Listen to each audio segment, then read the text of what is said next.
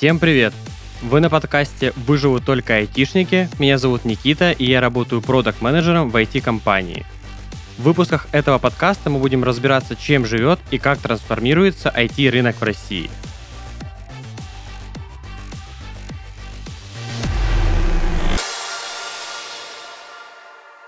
Сегодня у нас в гостях Алексей Сундуков, главный системный программист в reg.ru.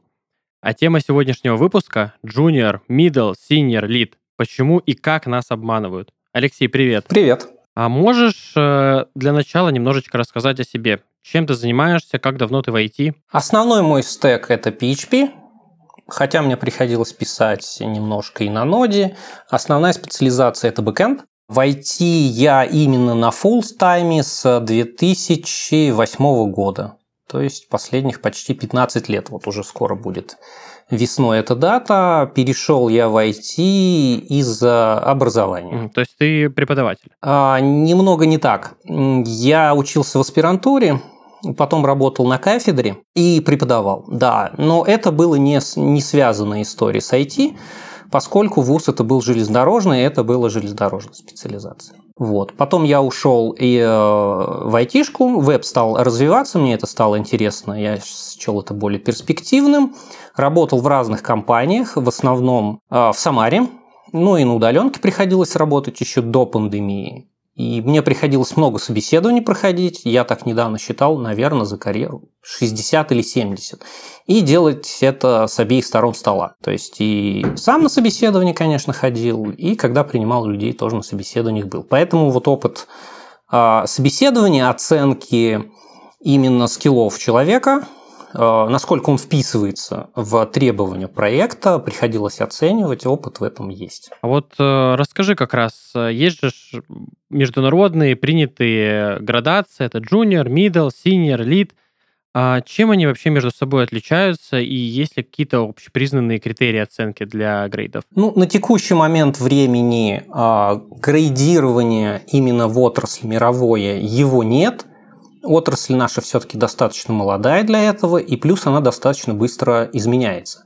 Поэтому жесткого грейда, например, как это бывает на заводе, а, сошлюсь немножко на свой опыт железнодорожный, когда у тебя есть определенные знания и умения, которые должны быть человек, и есть определенный, скажем, грейд. Вот, в IT единого стандарта на это нет. Но сложилось в индустрии некое условное деление, когда говорят junior, middle и senior. Единых критериев, а, где прям перечислено, что должен делать джун, middle и senior, нет. Но в целом, если обобщить все требования, которые бывают, и если посмотреть описание грейдов в разных компаниях в разных странах, смысл примерно сводится к одному.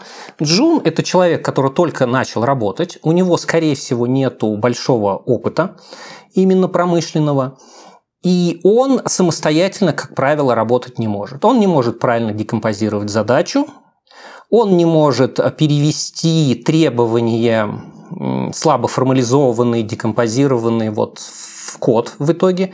Ему нужно ставить более четкую задачу. Он хорошо работает в условиях, когда ему четко поставлена задача, ее нужно сделать, не выходя за рамки. Здесь он, как правило, справляется. Следующий уровень у нас это middle. Это человек уже с опытом именно разработки, плюс у него улучшается именно его хардскиллы знания по тому стеку, на котором он работает. И в итоге он может самостоятельно брать уже какие-то задачи, которые нечетко формализованы, выяснять какие-то требования, которые там не описаны, а, уточнять, если что-то происходит. То есть он может взять задачу какую-то и провести ее в полной мере и не требует жесткого какого-то контроля. И сеньор – это, как правило, человек, который может взять задачу от начала и до конца, поставить, может быть, э, задачи там на смежников, выяснить э, моменты, которые непонятны, и в том числе способен эту задачу довести, потому что очень часто в процессе реализации требования могут уточняться, изменяться. Все в этом мире быстро меняется, особенно в современном. И сеньор, как правило, может с этими вызовами справиться самостоятельно и довести требуемый функционал уже прям до продакшена. И вот эти характеристики, этих делений, они А, можно сказать, общий для, для всех грейдов. Угу.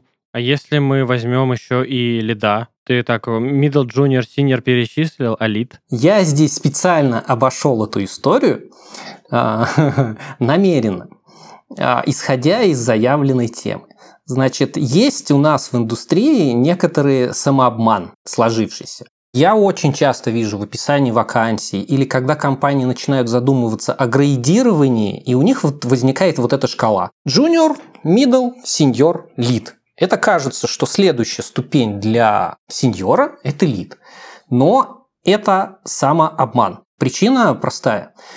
Первых три ступени, они связаны с хардами. То есть, как человек умеет программировать, вообще как код пишет. А лид – это скилл, он требует менеджерского. То есть это другая совсем ветка развития. Здесь нужно договариваться с другими людьми, здесь нужно работать с командой. Иногда лид может даже код очень мало писать. То есть во многих компаниях, которые подходят именно э, к истории с лидами, явно делится время который он пишет код, и который у него на э, задачи не связанные с кодом. Допустим, 50% своего времени он пишет код, 50% он занимается командой ли, э, орг вопросами какими-то ли. Там тоже на самом деле вот под этим шильдиком э, лид большой пласт функционала, который этот человек реализует, и здесь единого подхода тоже нет.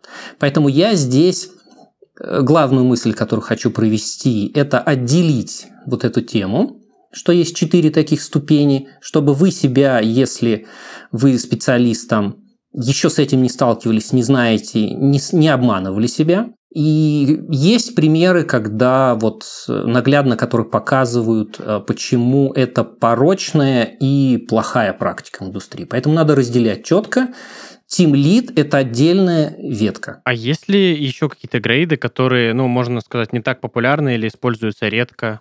Или обозначения, не знаю, специалистов. Вот, ну, к примеру, я знаю, что есть еще, вот, вводят некоторые компании понятие интерна. А, да, есть в этой ветке. В начале перед джуниором есть интерн, и это тоже используется. То есть это человек, который еще не джун, то есть у него нету никаких ни теоретических знаний, ни тем более умений, потому что у джуна их тоже нету. Это, как правило, какие-то внешние люди, которые хотят войти в IT вот а, назову их так, это ученики каких-то курсов, а, прошедшие какие-то школы. В допандемийную эпоху многие компании, поскольку у нас все-таки есть дефицит квалифицированных а, программистов, они поскольку взять зачастую с рынка такого человека сложно, идут по схеме «воспитаем его в своем коллективе». В одной из компаний, в которых я работал, у нас был прям отдельный курс.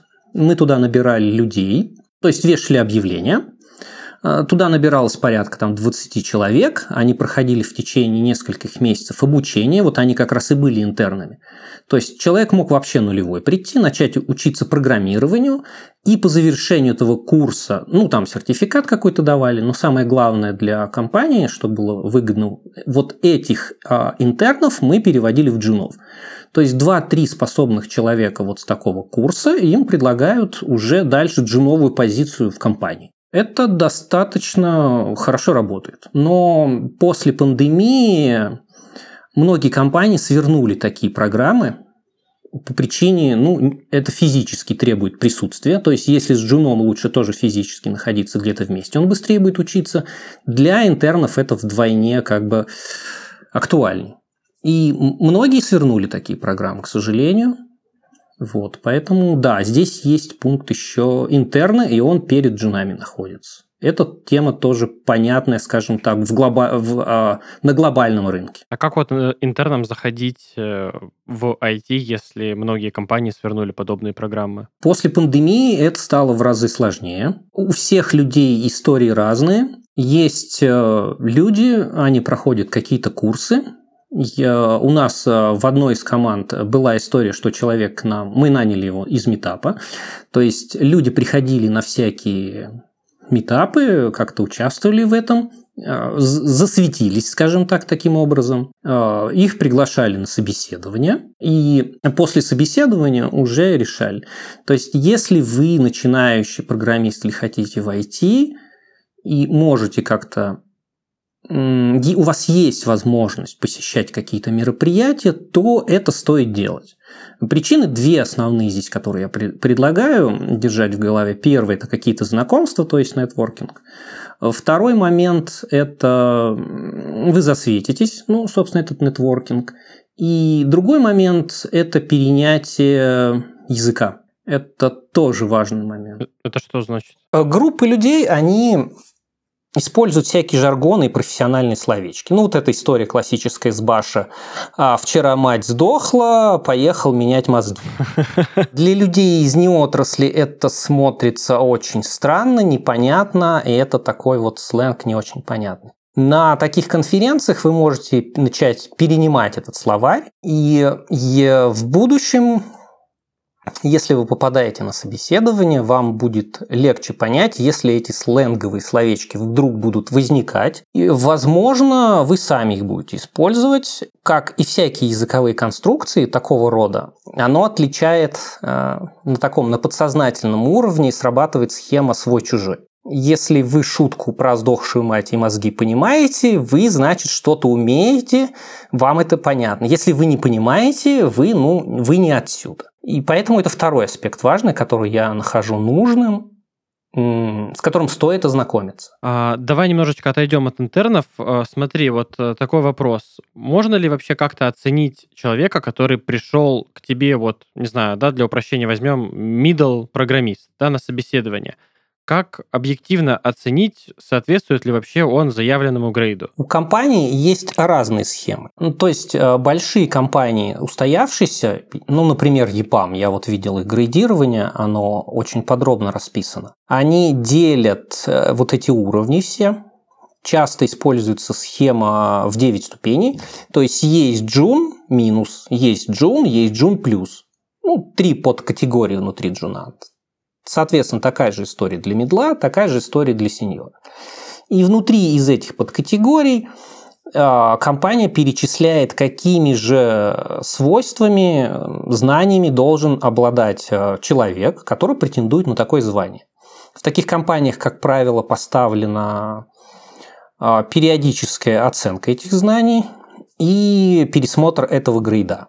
В этих случаях все получается достаточно, скажем так, плюс-минус очевидно. Тебе нужно выучить вот это, вот это, вот это.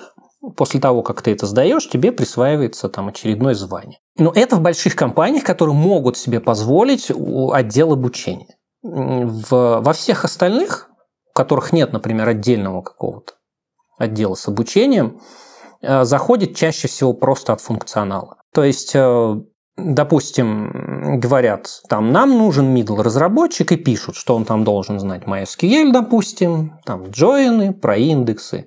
А для следующего грейда перечисляют еще какие-то функции, которые они ждут от такой позиции. И поэтому единого стандартного какого-то требования нет, потому что в каждой компании этот список будет, конечно, достаточно близкий между компаниями, потому что мы, как правило, используем одни и те же инструменты, но все равно он у каждого индивидуальный. А вот, допустим, возьмем ситуацию. Человек э, просмотрел вакансию, увидел, что там нужно, ну, к примеру, да, знать там MySQL и пару еще каких-нибудь технологий. Он быстренько там изучил, прочитал, посмотрел несколько видосов на э, пришел в компанию, вместо того, чтобы сказать, что он крепкий джун, он говорит, я middle, вот, я знаю все, что у вас написано, и в итоге он устраивается в компанию медлом, хотя, в принципе, он является по факту джуном, вот. Как вообще можно быстро выявить э, такого специалиста и что делать в таком случае, когда это выявилось? А, ты в начале программы как раз упоминал о том, что что же делать джунам, чтобы устроиться.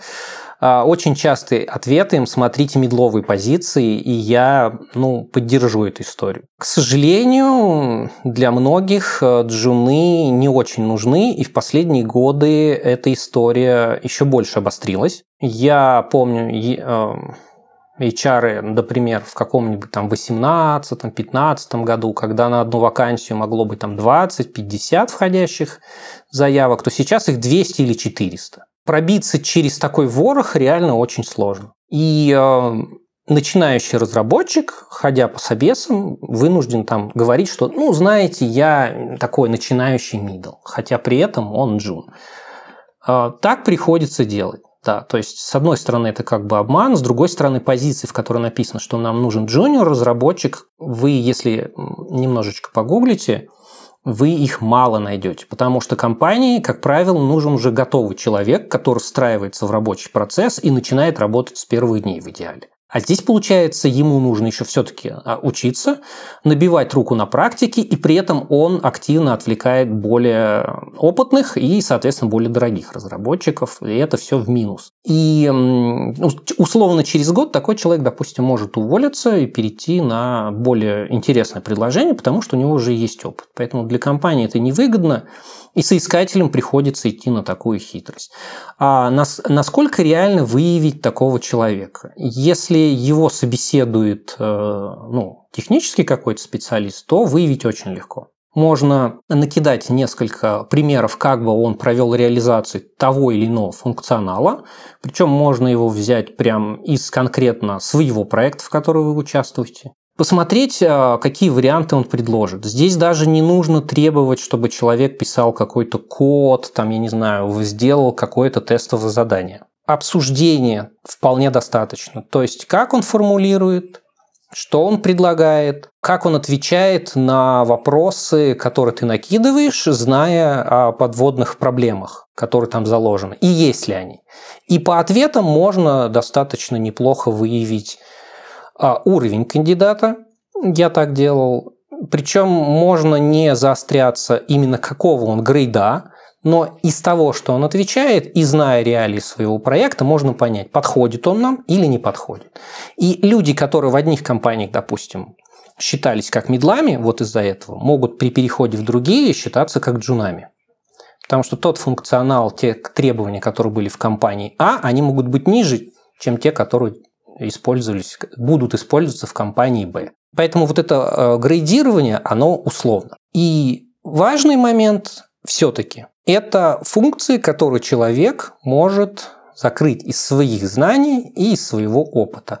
А это выявить в ходе собеседования там, от 20 минут там, до часа, в принципе, ну, полутора где-то часов, э, в принципе, реально. Даже если приходит джуновый разработчик, с которым невозможно обсудить опыт его прошлого проекта. Ну, а если взять ситуацию, когда человек, э, не зная там, да, каких-то технологий, как-то прошел собеседование на middle позицию, устроился, и как бы в течение работы ты понимаешь, ну, он вот совсем не middle. Вот Джун еще ладно.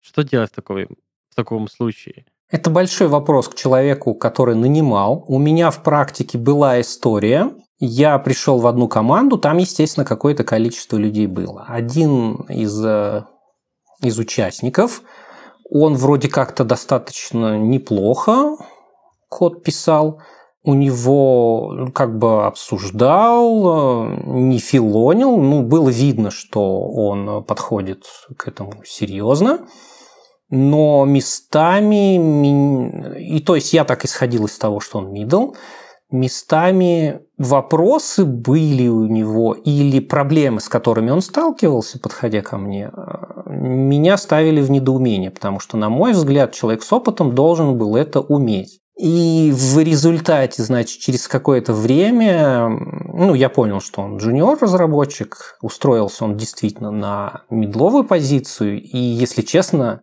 а, он молодец и талант, я должен сказать. Он получал э, как очень-очень-очень крепкий мидл в том регионе, в котором это происходило. Но здесь не проблема, э, что он э, это смог, ну, в смысле, что он кого-то обманывал а в том, что компания, которая, компания в том виде, в котором она его на тот момент принимала, не обладала компетенцией для э, качественной его оценки. Собственно, это была одна из причин, по которой я в проект в итоге и подключился. То есть тебя взяли в помощь? А меня взяли разгрести проблемы, которые на тот момент накопились, потому что их был большой ворох. Это был легаси проект э, более чем десятилетней истории, приносящий хорошие довольно деньги но забуксовавший довольно капитально, потому что вроде команды есть, но задача закрывается очень плохо, э, как бы они постоянно возвращаются из теста, и непонятно, что как бы происходит, потому что в команде,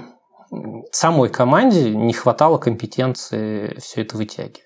Вот и у руководства возник вопрос и проблемы, которые просто заставили подключить, скажем так, человека со стороны для оценки, что происходит. И оказалось, что да, вот, вот Прям это вот в моей личной практике это самый такой высокий история, вот когда человек реально Джун-Джун устроился на зарплату втрое больше того, что он на рынке в тот момент стоил. Ну, он уже в итоге и продолжил работать? Ну, он некоторое время работал, потом уволился и ушел. Сам? Решил расти дальше?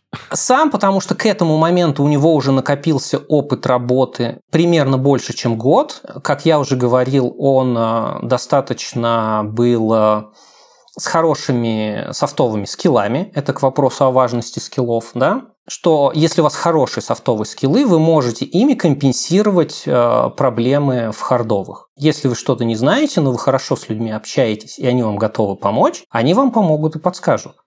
И вот за счет этого, собственно, он, а, скажем так, держался на плаву, при этом он не был лентяем, он все это время учился и просто за этот год успел действительно неплохо поднатаскаться и стал этих денег стоить.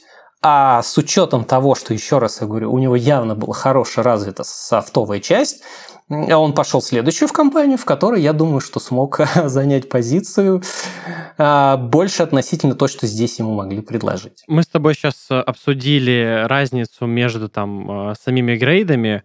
Можем немножечко э, отойти, знаешь, так посмотреть шире. Существует вообще там разные подразделения в IT. Я, допустим, из геймдева, и я встречал такое, что вот людей там из разных сфер, допустим, из финтеха, могут оценивать по-разному. Вот, собственно, вопрос, могут ли вообще отличаться грейды и требования там в разных сферах IT, да, взять тоже, не знаю, финтех и геймдев? А, ну, поскольку, как я вначале говорил, вот это деление Джун, Middle, оно относительное абсолютно, а, то разницы здесь даже в рамках, если мы говорим, там, не знаю, финтеха или геймдева, она, ну, примерно такая же, на мой взгляд. Единственный, наверное, у меня ремарка будет про финтех. И вот если взять э, слой вот этого рынка финтеха, именно банковскую сферу, там чуть строже с этим по одной простой причине. Как правило, все приложения банковские – это Java. А поскольку Java – это Oracle, Соответственно, есть э, сертифицированные курсы, которые можно пройти, есть сертификаты, которые дают. То есть э, обучение грейдирование вот таких специалистов, оно разрабатывается не в рамках какой-то конкретной компании, оно разрабатывается в рамках вот этого стека Java. И компании могут просто использовать эту информацию, например, наличие того или иного сертификата, для того, чтобы их перевести в свою систему грейдирования. И вот там история с грейдами, она более четкая, более понятная. А, в вебе, например, такого до сих пор нет, потому что не существует а, каких-то единых а, вот таких единой платформы. В вебе бэкэнд может быть на Python, может быть на Ruby, может быть на PHP, где-то существует все еще Perl, то есть, ну и Java в том числе. Это широкий такой спектр, и невозможно их привести к единому знаменателю, и нет компании, которая бы это пыталась э, сделать и была признана на каком-то уровне а, другими. То есть вот истории, например, как с изучением английского языка, а, в мире существует несколько систем которые проводят оценку знания английского языка. А есть, скажем так, две общепринятые, которые признаются огромным количеством организаций. Если у тебя сертификат есть вот по такой системе, то тебе не нужно в компании доказывать а, твое знание английского. Ты показываешь такой сертификат, и сразу понятно, что тому у тебя уровень такой. Вот здесь такой истории у нас э, в индустрии нет, и пока не я лично не вижу э, каких-то предпосылок к тому, чтобы эта ситуация сейчас или в ближайшее будущее менялась. Мы вот обсудили грейды, можно ли нанимать специалистов вообще без грейда? Хотя я себе на самом деле слабо представляю такую ситуацию, да, что в IT вот человек приходит, говорит, я хочу устроиться. И у него спрашивают, а какого ты грейда? Он говорит, а я не знаю. Но если взять гипотетически такую ситуацию, как можно оценить такого человека? Да, вот он приходит, говорит, я работал, у меня не было грейда, не было какой-то оценки, вот у меня есть такие-то, такие-то знания, как его оценить? А, здесь достаточно просто. Если в компании нет списка с грейдами, про который я говорил уже, то есть отдела обучения, который это делает, где просто перечислены знания, которые у него должны быть. А, то есть если такая система есть, то оценивают по ней. То есть э, ты кем себя считаешь? Джуниором? Для джуниора у нас там какого уровня человек говорит? Я не знаю. Собеседование с каким-нибудь техническим специалистом э, помогло бы ему, зная вот эту систему градирования в компании, позволило бы ему человека спозиционировать в этой истории. Но если человек даже не может заявить джун, он middle или сеньор, скорее всего, его отнесут просто в начальные джуны, пока он не, док- не сможет доказать как-то обратно. В компаниях, в которых таких систем нету, невозможно зацепиться к вот этой сетке грейдов, и здесь просто заходит от функционала. Мы используем на бэкэнде язык, допустим, я не знаю, PHP или Python. А, у нас версия такая-то. База данных у нас и там перечисляем там MySQL, PostgreSQL, может быть где-то от Oracle что-то. То есть э, от функциональных требований, позиций, на которые этот человек устраивается. И здесь уже неважно, там он джун, не джун, если он эти функции может вытягивать, то хорошо. То есть э, я сейчас вот не помню фамилию девушки, она в Яндексе работала, я смотрел просто видео, рассказывала в подразделении, которое занималось разработкой вот Яндекс Мани, когда они еще были. И она говорит, я там была по этой теме, там, ну, система сложная, по которой, как бы, скорее всего, это должен какой-то очень там архитектор разрабатывать. Она вот рассказывает, я на тот момент была такая медловый, не медловый, но вот, в общем, там ни, никакой rocket science, э, там, не знаю, архитектор, который сидит на Фудзияме, значит, и разрабатывает э, всю эту историю там в голове как-то. Нет, она вот рассказывает, как я работала. То есть те функции, которые требовались тогда на этой позиции, она, по всей видимости, закрывала нормально, поскольку проект все-таки как бы а, работал, создавался и был запущен. И получается, что у нас условный минул, который тянет какую-то задачу, который многим может показаться требовать уровня сеньора или даже архитектора.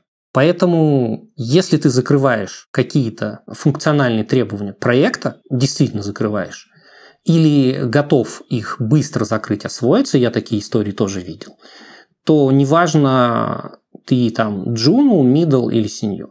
Другой вопрос, что если ты джун, тебе просто никто не доверит это. И ты не сможешь доказать, а, что ты это действительно можешь, потому что для компании здесь очень огромный риск в том, что ты это не вытянешь. Middle, у него все-таки есть какая-то история. Это как в банке история, ваша кредитная история. То есть можно прикинуть, исходя из его опыта, что он делал, какие функции закрывал, и посмотрев на требования функциональные проекта, можно, допустим, понять, что ну, человек этот вытянет. И бывает история, когда это происходит не потому, что кто-то оценивает, сможет человек потянуть эту позицию или нет, а так складывается, просто вот так сложилось эволюционно. А, простой пример. Допустим, какая-то команда хотят писать сложный сервис, там есть архитектор, есть сеньор, есть несколько медлов, которые, по идее, должны были этот проект делать. И вдруг что-то происходит. А у нас по какой-то причине исчез архитектор, у нас исчез этот сеньор, ну и проект, как правило, может развалиться при этом совсем, и часто так бывает. Но есть шанс, что кто-то из этих медлов может сказать, а вот, а я вам попробую сделать, и ему могут махнуть, сказать, что ну давай, давай попробуем, давай делай. И вот так по чуть-чуть, по чуть-чуть он начинает что-то делать, это дает результаты, и вот он может потянуть э, какой-то проект, скажем так, посложнее, тот, который не предполагалось, что на его уровне градирования оно будет вытягиваться. Но здесь уже как повезет. Ну и постепенно он до сеньора сможет так и вырасти, да? Да, конечно. Если он эту историю вытягивает, он как минимум может рассказывать, что я вот этот проект вытянул, и там было вот это, вот это, вот это, провести ретроспективу.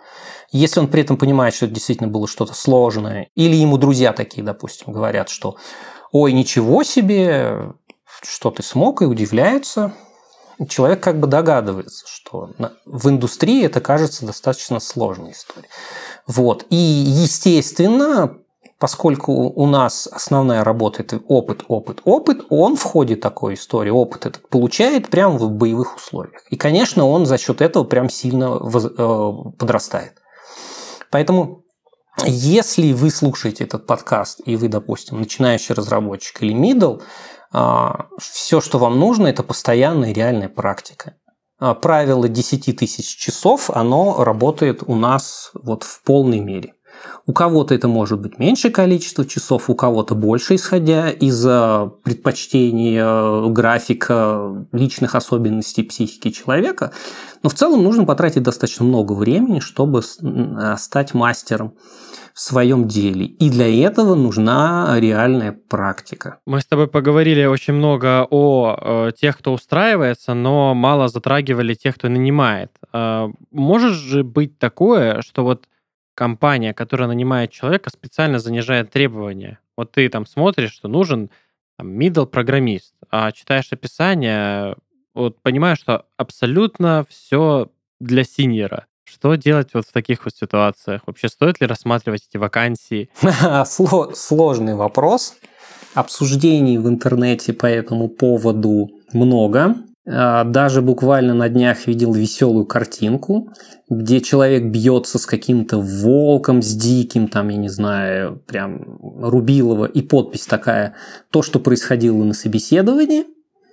И следующая картинка, человек какого-то щеночка, там все такое розовое, хорошее, типа, а что реально в работе? Так бывает. На собеседовании могут требовать а, скажем так, одни знания и умения, по факту окажется, что ничего из этого в таком объеме не нужно. Но здесь нужно обращать внимание на тип компании, в которой вы устраиваетесь. Два основных больших типа – это продуктовые и аутсорсовые. Продуктовой компании, как правило, стек, он стабилизирован. То есть известно, на чем мы пишем, известно, как мы пишем, все это обложено какими-то внутренними тулзами, инструментами по контролю качества, по мониторингу. И там не может быть истории, что сегодня мы писали на Java, а завтра нам нужно писать на Python. Потому что никто не будет а, систему, которая пишется много лет, просто перетаскивать на другой стек. Как правило, в таких компаниях вакансии выглядят именно так, как я говорил про функциональные требования. Компания точно знает, что использует, точно знает, какие функции требуются от работника на вот такой-то позиции. И э, это будет соответствовать тому, что заявлено в вакансии. Поэтому если вы видите, что это продуктовая компания, видите список требований, но в нем есть что-то, что вам кажется, что на этой позиции быть не должно, скорее всего, это ровная история о том, что вот в этой компании вот при таком грейде, допустим, при медле, нужно знать вот это, вот это и вот это. Даже если вам кажется, что это слишком много, это, скорее всего, то, что вам реально понадобится ну, как пример, допустим, компания может написать, мы используем, там, нужна позиция middle разработчика какого-нибудь и знание там кликхауса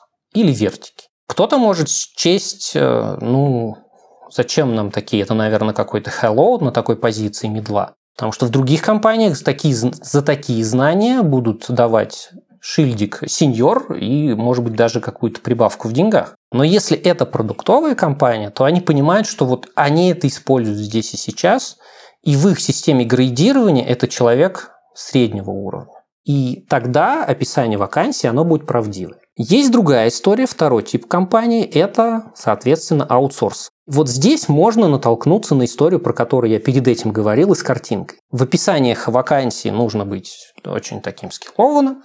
По факту э, рисовать, я не знаю, формочки клепать. Причина там очень простая. Такие компании нередко нанимают людей не под конкретно какой-то проект, а просто чтобы они были, для того, чтобы когда какой-то проект придет, их включили. И чем шире у человека охват по технологиям, которые нужны, тем лучше. Здесь в большей степени в таких компаниях важно не, нас, не насколько вы глубоко понимаете ту или иную технологию, а насколько у вас широкий охват.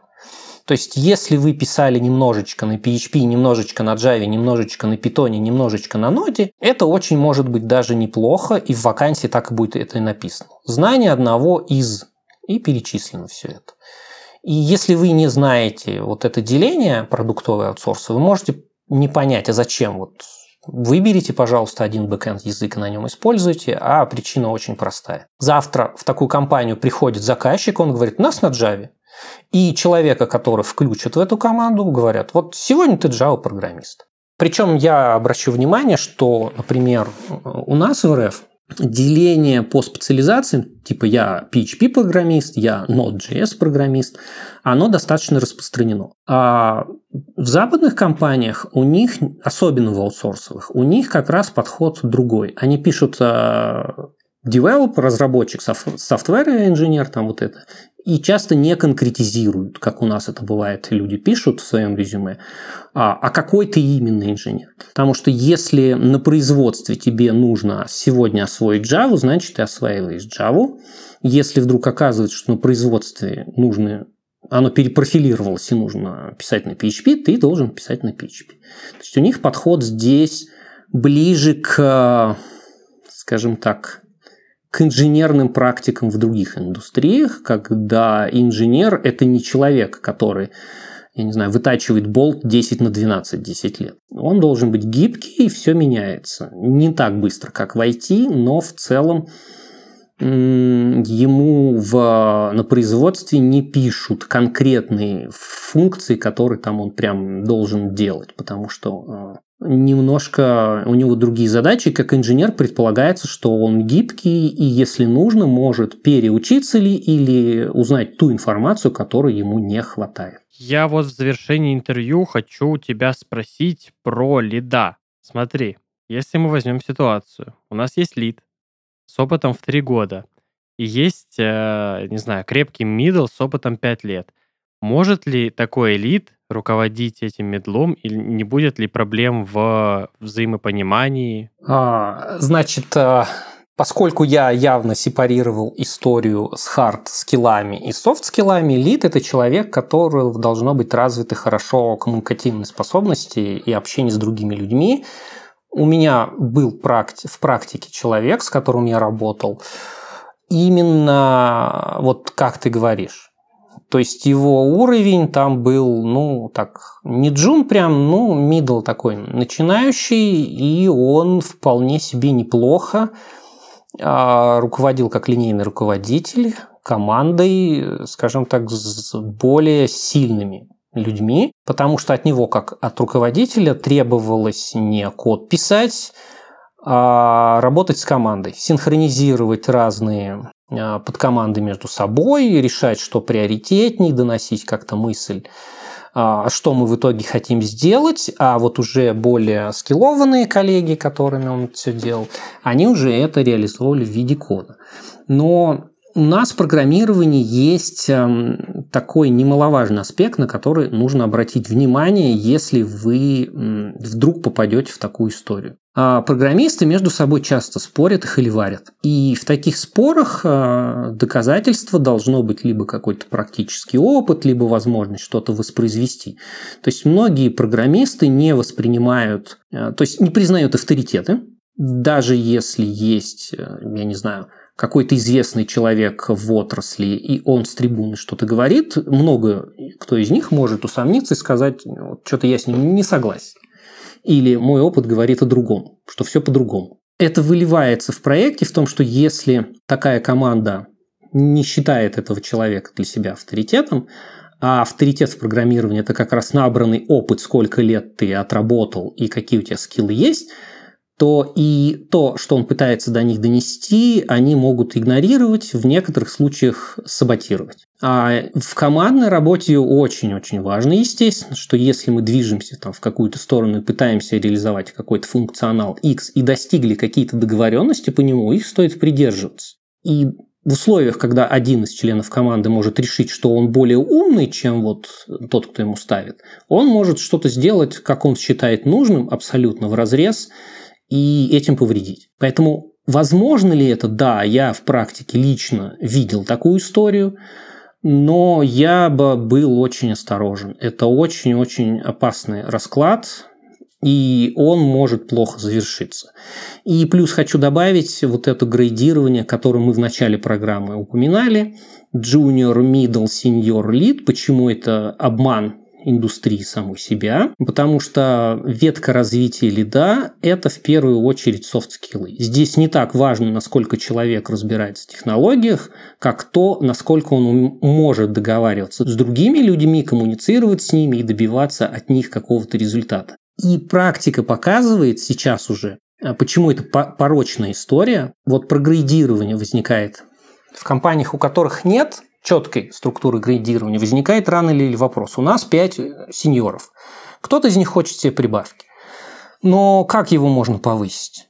Ну, то есть, он, он потолок. И ему говорят, М, знаешь, давай ты теперь у нас будешь лид нашей команды. Если при этом никто человеку не сообщил о том, что это другая ветка развития, или он этого не знал и начал этим заниматься, то это, как правило, заканчивается плохо.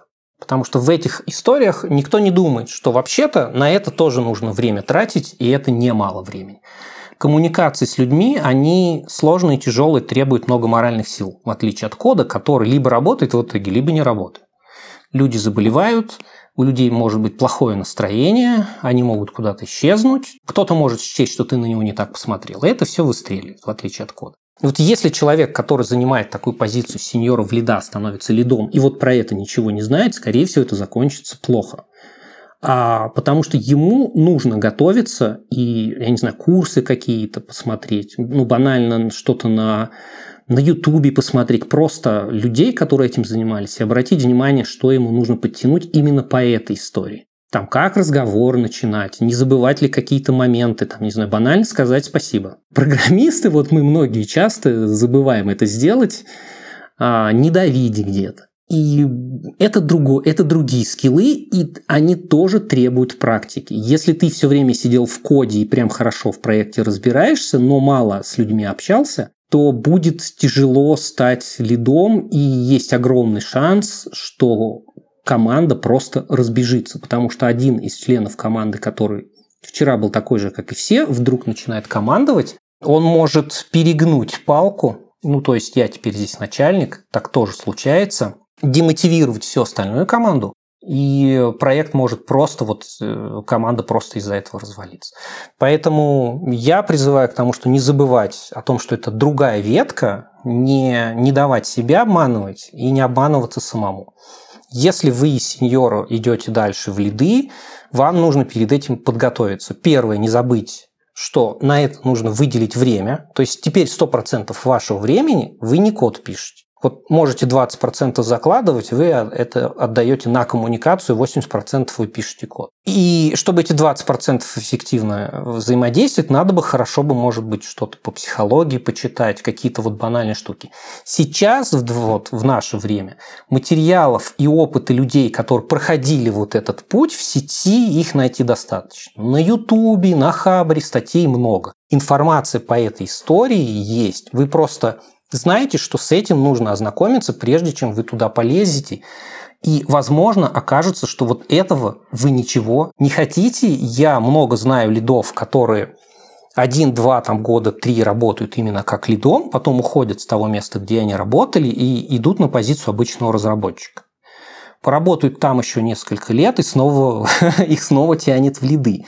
То есть выгорание здесь, оно имеет место быть, и у многих людей я вижу, когда они в какой-то момент говорят, все, ничего этого я не хочу, дайте мне код, все, я буду код писать. Отстаньте. Вот. Я в этом во всем разбираюсь, в своем стеке все. Хочу пописать код. Так тоже бывает. Алексей, Большое спасибо за интервью. Пожалуйста. Я напомню, что в гостях у нас а, сегодня Алексей Сундуков, главный системный программист в rec.ru, а тема сегодняшнего подкаста Junior, Middle, Senior, Lead – почему и как нас обманывают. Это был подкаст полный оптимизма. Выживут только айтишники.